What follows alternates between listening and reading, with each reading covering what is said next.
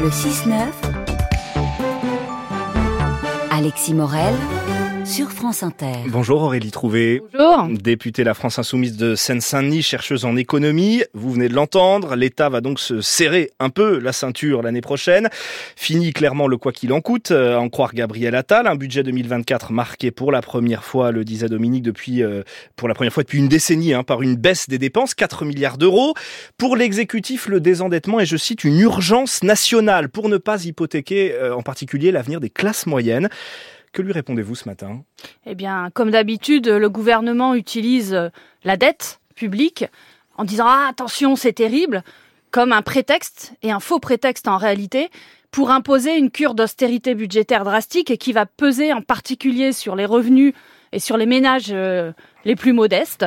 Euh, il va y avoir des conséquences très concrètes hein, pour on peut parler d'austérité quand on augmente euh, le budget de l'éducation nationale, de la planification écologique euh, qui, euh, qui reçoit, qui va recevoir des crédits bien plus importants. Bien sûr, quand on a une baisse, quand on nous annonce une baisse des dépenses publiques euh, relativement drastique, mais aussi qui va, je le dis, c'est surtout que ça va peser sur les revenus euh, et sur les ménages les plus modestes. Par exemple, euh, un déremboursement euh, des frais dentaires. Et ça peut, euh, ça peut vous paraître euh, euh, théorique. En réalité, c'est très pratique. Moi, je vois dans ma, dans ma circonscription, il y a plein, plein de gens, en fait, qui aujourd'hui vivent avec une dent en moins non remplacée, avec des dents bousillées, parce qu'ils ne peuvent se payer euh, le dentiste. C'est ça les, les conséquences très concrètes, alors qu'il y a des cadeaux fiscaux maintenus aux plus riches, aux multinationales, qui coûtent des milliards d'euros à l'État. Mais si on ne fait rien, année. on a une dette qui pourrait devenir le premier budget euh, de, de l'État, une dette à 111% du PIB. La France, quasiment le seul pays européen à ne pas ramener son déficit Mmh. euh, sous les 3% d'ici à, à 2026. C'est une fuite en avant.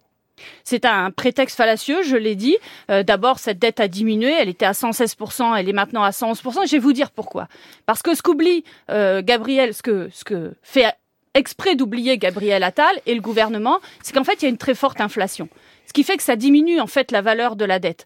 Ce qui fait qu'aujourd'hui, d'ailleurs, euh, la France emprunte encore à des taux euh, d'intérêt réels négatifs. Donc c'est même plutôt avantageux en ce moment de s'endetter. D'ailleurs, la charge de la dette est toujours à peu près à 2% du produit intérieur brut. Ce que je veux dire, c'est que en fait, c'est un prétexte cette dette publique pour imposer une politique antisociale qui va peser sur Mais les ménages les plus modestes économie, tout en servant toujours Mm. les intérêts des plus riches. Et d'ailleurs, Emmanuel Macron n'a jamais été autant le président des ultra-riches. la principale économie, si on regarde dans le détail, c'est finalement la sortie du, du bouclier énergétique, du bouclier tarifaire, progressivement en 2024. Ça, c'était un dispositif Mhm. temporaire pour protéger des conséquences de la guerre en Ukraine. Il faudrait le maintenir ad vitam aeternam? Mais justement, vous parlez des- du bouclier euh, tarifaire. Ben, c'est un vrai problème, effectivement, qui, qui disparaît parce que dans le même temps, c'est grâce le à ça qu'on gouvernement- va parce que dans le financer même temps, le gouvernement ne, fait rien pour Mm. bloquer ce que nous euh, proposons dans la France insoumise depuis des mois et des mois, de bloquer les prix des produits de base, les produits, euh, des produits euh, alimentaires ou l'énergie. Et ce qui est terrible, c'est que cette cure d'austérité, justement, elle va tomber sur des Français, des dizaines de millions de gens qui subissent l'inflation et notamment l'inflation des produits de base, les produits alimentaires, l'énergie notamment.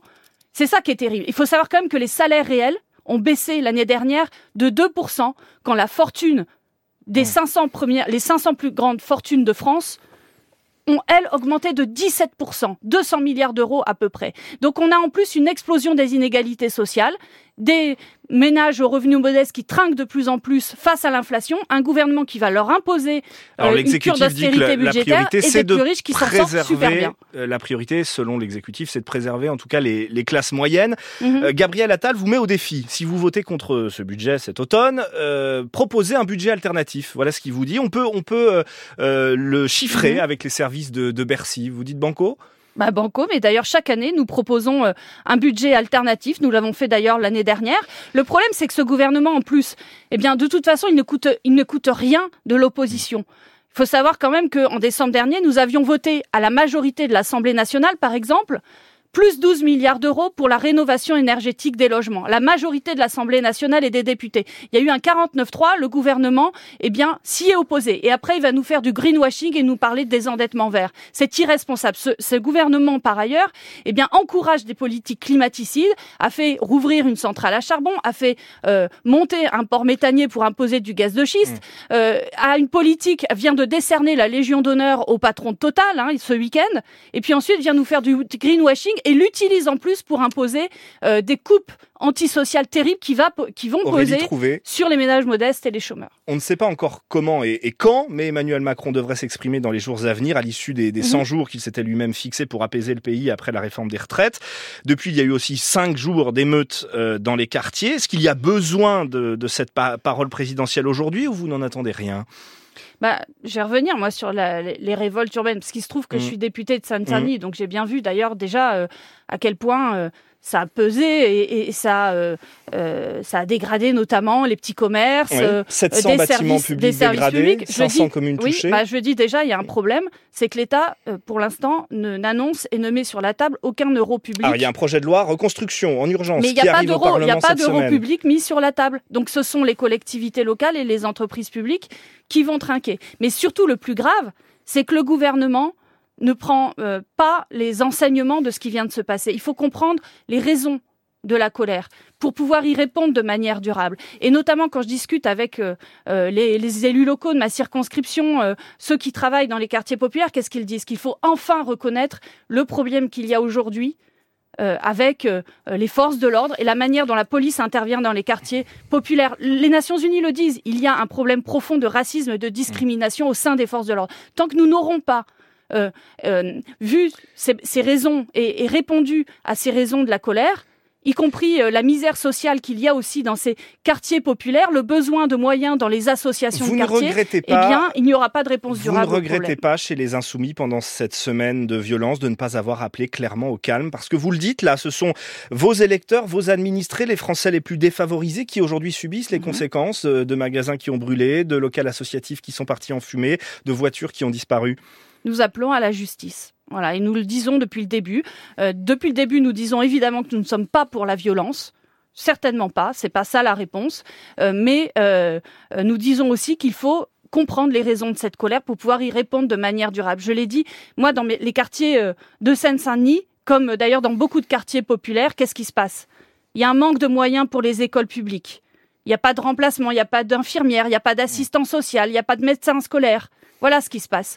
Euh, il n'y a pas, il y a un manque de moyens criant pour les associations qui jouent un rôle essentiel dans les quartiers populaires. En Seine-Saint-Denis, nous avons un taux de chômage, un taux de pauvreté bien plus important qu'ailleurs. Eh bien, les, les gens, et notamment les jeunes, se sentent trahis, se sentent abandonnés par l'État. Donc, il est temps d'avoir une, une réelle politique de justice Et sociale, en particulier dans ces quartiers Et populaires. c'est ce que vous dites aussi à l'Assemblée. Vous achevez votre première année de, de député. Depuis un an, on a eu 17 motions de censure, 12 portées par la NUP ou, LFI. Aucun vote favorable de votre parti à la quinzaine de grands projets de loi qui vous ont été soumis. Est-ce que cette stratégie de bataille acharnée vous, avez vraiment, vous a vraiment réussi? Pour les retraites, ça n'a pas marché. Alors, je rappelle que pour les retraites, il y a eu des millions de gens dans la rue. Mhm.